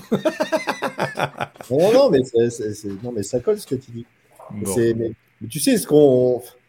Aujourd'hui, tu interroges les gens à l'entrée du supermarché avec les, histoires d'inflation de, et de pouvoir d'achat. Ils vont te dire je veux, je veux du local, je veux du français, mais quand tu regardes dans le caddie à la sortie, c'est du premier prix parce que parce mm. qu'on a un problème de pouvoir d'achat, tout a explosé et, et puis bah, il faut faire des choix. Et malheureusement, souvent, en ce moment, chez nous, les choix, c'est l'assiette. Et l'assiette, c'est du premier prix. Et le gros souci qu'on a, hein, on a plein de productions qui, s'effondrent. Hein. on a même le sucre là, qui a des problèmes depuis aujourd'hui, mais pas, que depuis aujourd'hui. C'est que bah, on importe. À chaque fois qu'il y, a un produit qui est plus français, c'est, ça manquera pas dans l'assiette, mais ce sera importé. Alors ça va, là, pas trop du, pas trop du Canada. Hein. On a toujours la chance d'avoir du super canola qui vient de chez vous. Et puis aussi, faut le dire, des, ce qu'on appelle les blés de force on a des super blés meuniers, pour avoir des, des, blés un peu plus techniques et plus euh, protéines, etc. Et on a, beaucoup de blés canadiens aussi. Voilà, ça fait la balle. Après, c'est tous les échanges mondiaux. Hein. Tout ça, c'est tout à fait normal. C'est ouais non mais c'est des évolutions qui sont pas pas forcément évidentes à accepter. Est-ce que chez vous c'est pareil? On, a l'impression ah il y en a un qui est en train de déballer euh, je sais pas quoi. Euh, est-ce que, est que chez vous c'est pareil? On a l'impression que le, le, panier de la ménagère il est plutôt attiré voilà, sur, euh, sur des produits plus restreints et que la qualité, bah, on, la, euh, on la met en limite. Mais tu, tu le disais tout à l'heure, quoi, c'est, complexe aussi quoi, ce, cette histoire de, de pouvoir d'achat. Quoi. Oui, puis nous en plus des forts doutes que les, chaînes supermarchés s'en ont mis plein les poches de façon un peu honteuse. Il se retrouve présentement devant le Parlement pour euh, s'expliquer. C'est en cours. Parce que il y a plusieurs producteurs qui, euh, s'indignent du fait que leur prix à eux n'a pas tant augmenté. Un me parlait, par exemple, il, produit une forme de boisson. Son prix n'a pas augmenté, mais le supermarché a augmenté de 15% son produit sur les tablettes. Mais en bout de ligne, le consommateur, lui, se retrouve perdant regarde le producteur en disant Toi, tu fais du local, tu le vends plus cher qu'avant. Mais en réalité, le producteur, il dit Non, non, moi, j'ai pas vendu plus cher. Euh, mais ça fait en bout de ligne que le consommateur a moins de sous pour dépenser, doit faire des choix plus limités. Puis, euh, ça fait mal.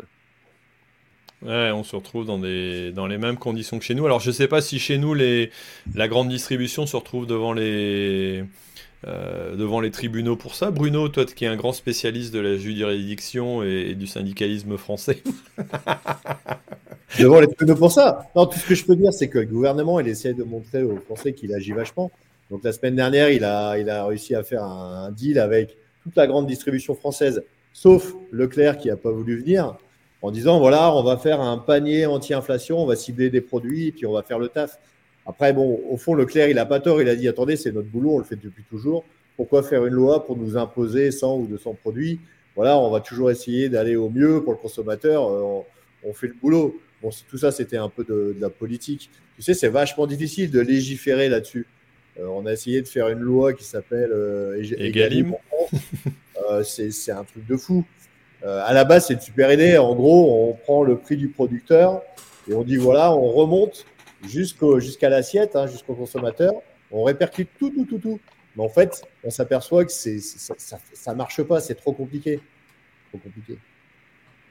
Vous avez des réglementations euh, au Canada concernant les prix de vente euh, euh, Nous, en France, on a l'impression d'être les seuls producteurs à pouvoir vendre en dessous de notre coût de production, alors que euh, tous les autres, euh, j'allais dire, ont interdiction, enfin un supermarché a interdiction de vendre en dessous du coût de production d'un, euh, j'allais dire, d'un produit. Quoi. chez vous, comment ça se passe? Thierry, tu me poses une bonne question. moi, j'ai vraiment pas l'impression que, qu'un épicier n'a pas le droit de vendre en dessous de son coût de, du coût de production d'un producteur. Je sais qu'il y a présentement un, projet sur un code de, un code d'éthique, une espèce de code finalement, c'est une base quasiment volontaire entre le, transformateur, l'épicier puis le producteur agricole pour essayer de respecter un peu tout le monde. Mais est-ce que ça va fonctionner? Est-ce que ça va changer les choses? Plusieurs ne le croient pas. Ouais, d'accord. ça reste quelque part. Euh, après, quelque part, la mentalité. Euh, euh, j'allais dire du nouveau monde, euh, qui est plus si nouveau que ça, mais qu'on appelle comme ça, c'est aussi de dire quelque part le libéralisme, c'est un peu plus votre culture, euh, et nous, c'est un peu plus de protectionnisme. Est-ce que tu le ressens aussi? Est-ce que tu le vois comme ça, toi? Mais Nous, on a la gestion de l'offre, comme vous le savez, pour tout ce qui est volaille, lait. Donc, c'est un circuit fermé dans ce cas-là. C'est mm-hmm. du protectionnisme, finalement. Oui.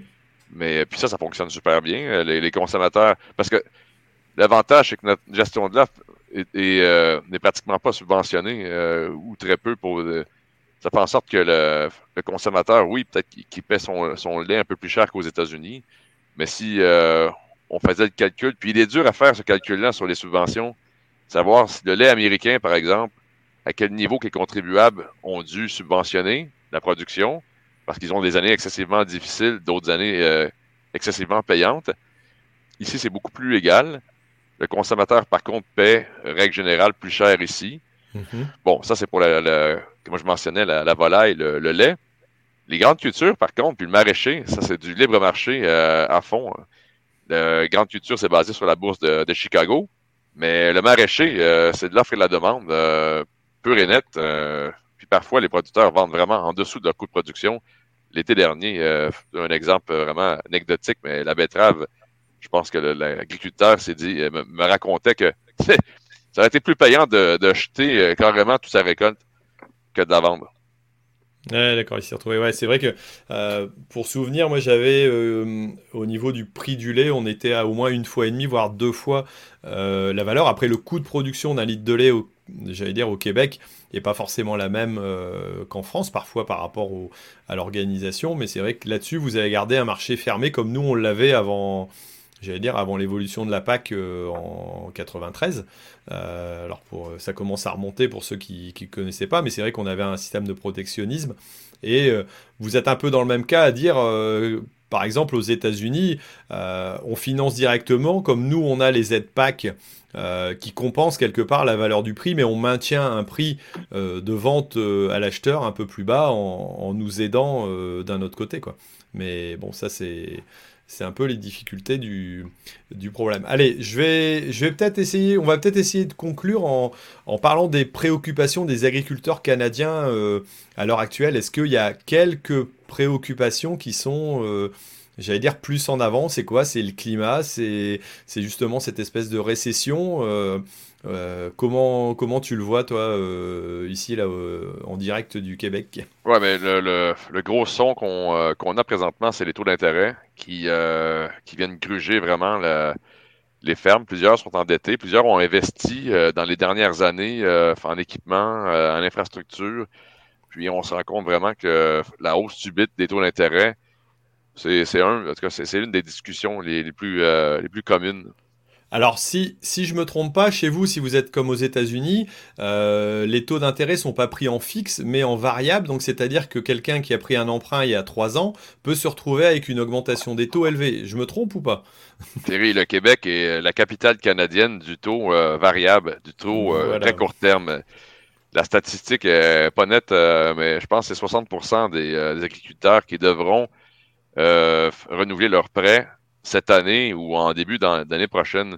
C'est très court. Puis euh, il y en a plusieurs qui l'ont déjà fait d'ailleurs euh, avec les nouveaux taux. Et ça fait vraiment un impact majeur sur, euh, les fermes.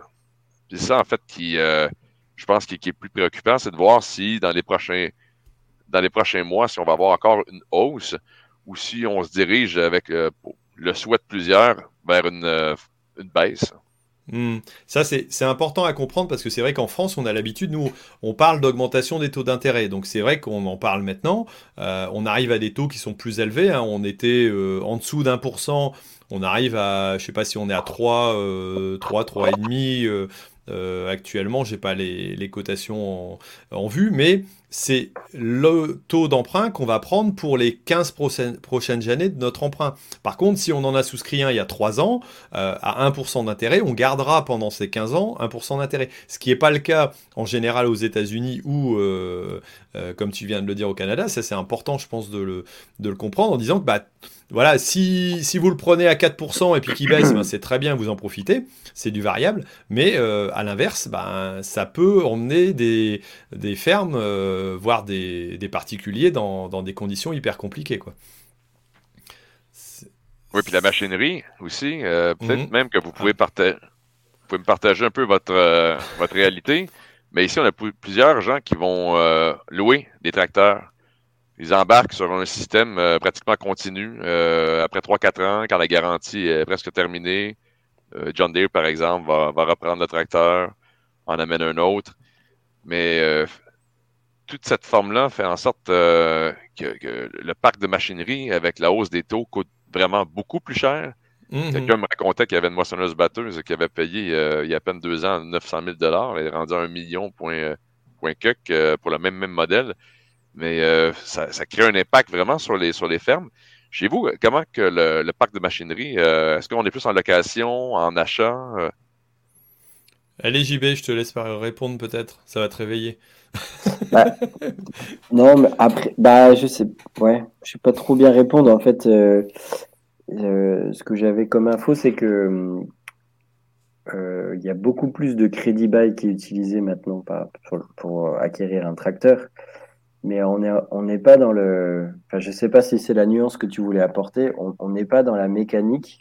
Il y en a un peu, mais de se dire, je loue le matériel que quand j'en ai besoin et je peux l'éjecter le plus vite possible si j'ai trop de coûts, quoi. On est encore dans une réflexion de j'acquiers mon matériel. Alors, je le finance pas en paiement, mais je fais du crédit bail, mais je suis encore dans. Je me mets ça sur le dos pendant plusieurs années. Moi, je fais toujours la comparaison avec le BTP chez nous où, euh, comme tu n'as pas une vue euh, à 40 ans devant les marchés, tu, loues le matos, ça coûte plus cher à le louer, mais l'année d'après, tu n'as pas de marché, tu n'as pas de matos, tu n'as pas de charge, tu n'as pas ces charges-là. Nous, en agricole, on est encore euh, conservateur. Et d'ailleurs, il y a des startups qui ont essayé de faire des choses dans la location de matériel avec cette idée de connecter les hangars entre eux et de se dire, bah dès que j'ai besoin d'un truc, au lieu de l'acheter, il y a bien un voisin qui ne l'utilise pas. Il y a plein d'habitudes qui freinent un peu tout ça, quoi. Voilà plein de euh, la fiscalité, avec des réflexes, quand tu gagnes de l'argent, bah, c'est intéressant de ne pas payer d'impôts. Mais le problème, c'est que tout le monde a, gagné, a gardé ce réflexe-là, même quand on gagne plus d'argent. comme maintenant on fait le yo-yo, il y a des années on gagne pas d'argent et pour autant on s'est mis les amitiés sur le dos. Donc euh, on a gardé des réflexes des fois qui sont plus adaptés au contexte d'aujourd'hui. Et puis après, après les vieux réflexes à la con de on a tous besoin en même temps, alors qu'en fait, euh, si on optimise le matos, on peut le saturer plus que plus qu'il n'est. Au, Québec, il n'y a pas beaucoup de, de Kuma, hein, et ça existe quand même, mais mais c'est pas un modèle qui est très très développé. en même temps, s'ils s'aiment tout en 7 jours, il euh, faut, y aller quand même. Non mais tu rigoles, mais c'est une, réelle contrainte. Hein. Ah bah oui, et pour le coup, c'est pas comme nous, tu vois, parce que nous, on va se dire, par exemple, on s'aime tous en même temps. Bah, sans déconner, à l'automne, euh, tu prends la plage de 7 jours, euh, tu connais des. Enfin, en fait, elle fait 3 semaines en, réalité, pas 7 jours, quoi.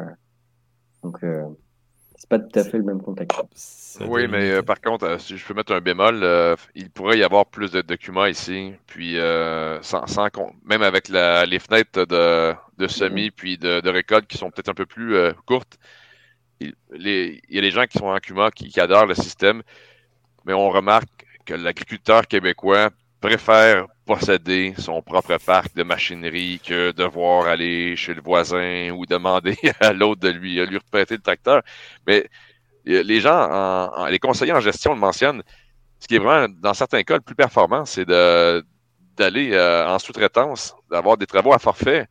Et euh, il y a des gens qui persévèrent à faire eux-mêmes leurs travaux, à acheter leur machinerie, avoir leur récolteuse, leur tracteur, mais pour leur superficie, ils feraient beaucoup plus d'argent en faisant appel aux, euh, farfettaires. Hmm. Bon, après, nous, c'est une tendance qu'on voit aussi chez, euh, chez des agriculteurs. Alors, peut-être pas dans le sens de. J'allais dire, l'agriculteur, il est attaché comme, comme vous, je pense, à à sa machine. Alors, euh, je vais pas faire le, le mauvais, la mauvaise blague de dire que c'est celui qui est la plus grosse, mais c'est à peu près ça quand même. Hein. C'est la euh, réussite sociale, ça, C'est ouais, c'est voilà, j'ai mon beau tracteur, il est il est vert, bleu, jaune, je sais pas, mais en tout cas. Euh, c'est à moi et cette je pense que en cette couleur on va lancer un débat sinon attention ça va être compliqué mais voilà on, on, on, a on a cette problématique là après, on voit arriver, euh, j'allais dire, le travail à façon aussi, euh, parfois sur des fermes où euh, tout simplement les, les agriculteurs sont moins impliqués dans leur ferme parce qu'ils ont d'autres activités, ils sont double actifs ou, ou tout simplement ils ont récupéré les terres de famille, ils continuent, ils veulent les, les mettre en valeur pour pas dire les exploiter, mais ils sont pas, ils sont pas dessus. Donc et, ça, ça simplifie l'organisation. Alors, ça diminue certainement la charge de matériel, mais ça, euh, ça rend aussi, j'allais dire, euh, l'attrait vers une agriculture euh, plus responsable, d'agriculture de conservation des sols, de, j'allais dire, plus respectueuse de l'environnement, plus délicate, parce que tu es, obligé de faire vite et bien, quoi, pour arriver à t'en sortir dans ces, dans ces cas-là. Quoi. Il y en a même qui ont des chaînes YouTube. Il y en a même qui ont des chaînes YouTube. Euh, quoi, tu parles de double actif, c'est ça? Oui. ouais, mais il y en a qui font des, des, trucs sur Twitter aussi, non? Ça arrive? Ou il y en a qui produisent des pâtes? ouais, mais c'est le même boulot, ça. C'est le même boulot, ça. Ça reste de l'agriculture. Pourquoi communiquer sur l'agriculture, c'est pas important? C'est un boulot aussi. bon, on arrive, on arrive à peu près à la fin de, de, cette, euh, de ce sujet, mais on va laisser allez, JB continuer un petit peu. mais si j'ai une question, parce que tu lui as dit, parce que soyons positifs, parce que sinon on fait encore une discussion de paysans qui n'est pas content, qui gueule. Qu'est-ce que, pour toi, là, euh, de l'autre côté de l'Atlantique, quel est le signal positif, la, belle note, euh, les belles tendances pour les années à venir sur l'agriculture québécoise? Ben, Sans conteste, c'est carrément la demande il y a des gens à nourrir. Il y a une population qui euh, la demande pour la nourriture, nourriture de qualité, euh, tout ce qui est salubrité, on voit que c'est en hausse. Les grandes chaînes veulent de plus en plus avoir des produits euh, hyper fiables. Alors, on sait que l'alimentation produite par les, les producteurs agricoles d'ici, ben, elle va toujours être demandée. Alors, c'est quand on regarde l'horizon, faut, faut, on peut juste être positif parce qu'il va toujours avoir plus d'humains à nourrir. C'est ça. Alors ça c'est con parce que chez nous ça donne l'impression que c'est moi qui vais être négatif. On a des politiques qui sont plutôt à, dire qu'il faut réduire notre productivité. Alors qu'il y a du monde à nourrir. la politique européenne actuelle, mais bon, ils ont réussi à faire demi-tour sur les moteurs thermiques, ils feront peut-être demi-tour aussi là-dessus. Hein. ils vont comprendre qu'on a quand même 850 millions de personnes qui crèvent de faim sur Terre. Donc, attendons de voir. Est-ce que vous parlez de la, politique verte, de mettre plus de, terre en jachère le, Green Deal, ouais. ouais. Ouais, et puis, et puis je rajouterais par rapport à un échange qu'on avait tout à l'heure, mais je rajouterais pas trop, sinon on est reparti pendant 4 heures. c'est que, tu vois, en France, on, on est très. Euh, il y a beaucoup de monde qui ont des beaux discours sur comment faut produire. Patati, patata, faut que ça soit plus bleu, plus vert, plus machin, plus truc au bidule. Là, on vient de finir le salon de l'agriculture. À chaque début de salon de l'agriculture, on peut faire l'état le, des lieux des parts de marché qu'on a perdues. 70% des, fruits euh, importés euh, en France, 40% des volailles, et puis on peut les décliner comme ça, là, depuis 10 ou 15 ans. Donc on, peut dire le modèle français, il est beau, il est vertueux, mais plus ça va, moins il est dans l'assiette. quoi. Et là, c'est un truc de fou. Tu vois, les agris, en enfin moi je pense, on a tous du mal à comprendre en fait l'orientation, alors qu'effectivement, on devrait tous être attirés par le fait que on doit nourrir, ça c'est un sujet, on doit faire mieux pour sauver la planète, c'est-à-dire qu'on est, on est une partie des solutions sur le carbone, euh, et on devrait euh, tous être super glorieux de ça. Et non, en fait, nous, on nous impose des trucs et on bouffe l'inverse dans l'assiette. La, dans c'est un truc de fou, quoi. C'est vraiment un truc de fou.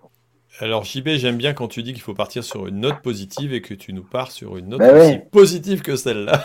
ouais, c'est pour ça que je dis, euh, alors qu'en fait, on a plein de leviers de nourrir et en fait, même pour la planète, on a, enfin, l'agriculture, c'est un sérieux atout pour euh, travailler sur les gaz à effet de serre. Quoi. Alors on en dépense, mais on peut en capter beaucoup. Quoi. Euh, bon, alors est-ce que le côté positif, c'est pas de dire que justement on voit le développement de l'intérêt pour euh, le carbone et quelque part, c'est ce que le FOL nous a sorti il y a une vingtaine d'années maintenant Non, je me trompe? Non, c'était il y a 10 ans. 15 ans, et tu dis ça vient seulement arriver. alors est-ce que ça va aider l'agriculture française ou européenne à, à se développer? Je sais pas. Bon, Bruno, tu as, un petit mot à dire là-dessus? Un, petit mot positif euh, Salut, salut, On a la solution dans nos, dans nos champs, on sait tout faire. Hein. Regardez, on a parlé de nourrir, on a parlé d'énergie, euh, on n'a pas parlé de tout ce qui est produits biosourcés, matériaux de construction. Euh, on sait absolument tout faire et on sait faire du décarboné. Le pétrole, on peut s'en passer là tout de suite maintenant. Hein. C'est une question d'argent, hein, bien sûr, et puis de, temps. Mais on a, cette chance d'avoir, euh, d'avoir la solution dans nos champs. Donc, euh, il faut qu'on fonce et puis, et puis aller capter, euh, capter le grand public parce que c'est ce qu'on fait. Hein, c'est ce que tu fais, Thierry. Hein. Une fois qu'on a le grand public avec nous, et eh ben, une fois qu'on a expliqué bien nos métiers. tiens, c'est une question qu'on n'a pas posée. Est-ce qu'il y a beaucoup d'influenceurs qui expliquent leur métier au Québec? C'est pas aussi développé que on n'a pas vraiment de Thierry encore au Québec. On a plusieurs producteurs qui, qui ont des petits podcasts, qui ont aussi des, les médias sociaux, Instagram, euh, Facebook, y en a plusieurs qui vont euh, faire part de la, bonne nouvelle, de montrer un peu comment ça se passe euh, chez eux pour essayer de, convaincre le consommateur. Il y, a, un réseau qui, existe aussi, je ne sais plus le nom, que j'avais étudié à l'époque, ou qui mettait en avant justement les producteurs, les agriculteurs qui communiquent un peu, non? Il n'y avait pas un, espèce de mouvement Non, tu vois pas? Bon. Non, je vois pas. Ben, ça se fait sur, une base. Euh, il y en a plusieurs qui sont une base privée qui, le font, qui, euh, qui, mhm. vont faire des petites vidéos sur leurs propres réseaux sociaux pour euh, vulgariser et tout. Ça fonctionne à fond. C'est vraiment populaire, c'est partagé. moi, je pense que c'est un peu ça aussi l'avenir, c'est de. Je le dis toujours, ça passe par le consommateur. Il faut juste plus éduquer le consommateur. Puis JB, je partage ton point. C'est sûr que des fois, ça peut être démoralisant un petit peu parce que le consommateur va dire oui, oui, oui, je suis d'accord avec vos, la grande vertu, mais quand il prend son, euh, quand il achète à l'épicerie, et c'est pas tout le temps ce qui, euh, en fonction de ses propres valeurs, mais euh, je pense qu'il y a moyen de l'éduquer encore plus le consommateur, puis faire en sorte qu'il comprenne l'importance justement captation de carbone, agriculture écologique, tout ce qui est aussi équitable avec les d'acheter plus local. Je pense qu'il y a un avenir là-dedans. Je pense qu'il y a encore de l'avenir. Alors moi, je vais, vous, je vais vous dire une bonne nouvelle, c'est que euh, pour ceux qui nous suivent, euh, j'ai parlé de l'application dans les bots il y, a, déjà quelques temps. Et euh, j'ai. Alors, pour t'expliquer un petit peu, Martin, l'application dans les bots, c'est de dire tiens, on va reconnecter le grand public avec les agriculteurs et proposer, pourquoi pas, d'ouvrir les portes de sa ferme. donc, c'est un peu le Airbnb de l'expérience à la ferme, de la visite, de la découverte. demain, un agriculteur pourra dire tiens, vous pouvez venir traire mes vaches. Alors, pourquoi pas se faire rémunérer un petit peu pour ça Parce que bah, s'il passe du temps et qui, sont, qui consacrent du temps à expliquer ça, euh, bah voilà, ça sera une, possibilité. Et euh, c'est un sujet que je travaille déjà depuis un peu plus d'un an. Et là, euh, j'ai une société qui va me donner un petit coup de main, c'est Adventiel, pour, pour mettre en place cette, cette application. Et bah, j'espère que d'ici un an, si elle est en place, j'irai l'exporter au Québec pour pouvoir ouvrir les, les fermes aussi de chez vous au grand public. Et c'est comme ça qu'on peut arriver à reconnecter. Alors bon, voilà, c'est en tout cas c'est un projet euh, qui me tient à cœur et qui, avance tout doucement, petit, petit, petit, petit pas, petit pas. Mais bon, c'est, on va finir par y arriver quoi. Voilà, moi c'était mon petit euh, coup de cœur en tout cas du, moment. Euh, bon, un dernier petit mot à tout le monde. On dit, on dit quoi? On dit au revoir là parce qu'on a passé 1 heure 30 C'est quand même pas mal quoi. Hein. c'est le plus long podcast que j'ai fait depuis, depuis un moment quoi. Hein. Bon, allez, euh, JB, un petit mot. Merci, au revoir, c'est ça? Il a coupé son micro. Non, je cherchais, je cherchais comment on dit au revoir en québécois, mais tu n'aurais pas dû commencer par moi, là, parce que le temps de chercher, j'ai pas trop. Bon, euh, Bruno, on commence par toi. Quel que soit le pays, quelles que soient les agricultures, le truc des agriculteurs, je dis toujours, c'est aimez-nous et on fera le reste. Bon, JB, je finis par notre invité, donc vas-y, hein, si tu as te bah, la revoyure, si, bien, Google euh, m'a bien traduit, euh, à la revoyure, quoi. À la revoyure, quel beau mot. Mais oui, ça fait longtemps que je l'avais pas entendu, mais euh, sûrement que les, ancêtres l'utilisaient abondamment. Mais, mes chers amis, messieurs... Aussi, apparemment. Pardon, oui, non, mais c'est toujours bon de, de, remémorer des bons, un bon dialogue. Bon, et comment, et comment on dit euh, à plus tard Alors en, québécois, c'est quoi? C'est à demain, non? Il y, a, il y, a, des formules un petit peu spéciales? On dit vraiment juste à plus tard, Thierry. À plus tard. Que ça. Ben, aussi bah, simple que ça. Eh ben, à plus tard alors. bon, bah écoutez, on va vous dire à tous à plus tard. Nous, on reste un petit peu en ligne pour débriefer euh, rapidement. Merci de nous avoir suivis sur le podcast. Vous pouvez bien entendu l'entendre euh, et l'écouter, que ce soit euh, si vous n'êtes pas en direct sur tout simplement votre application de podcast. Rendez-vous à Gris. Et on se retrouvera, je sais pas quand, pour je sais pas quel sujet. Mais je sais qu'on va avoir des, des, nouveaux sujets, en tout cas sur l'assurance. Et entre autres, l'assurance récolte. ça aurait pu être un des sujets parce que je sais que ça fait partie des, thématiques aussi au Canada. Bon, écoutez, on a mis notre bonnet. Nous, on va reprendre euh, la direction du Grand Nord. Et puis, euh, on se retrouve dans quelques temps pour euh, une autre émission. Et bien entendu, pour d'autres vidéos. Allez, merci à tous de nous avoir suivis. Puis merci à vous de nous avoir accompagnés. Allez, ciao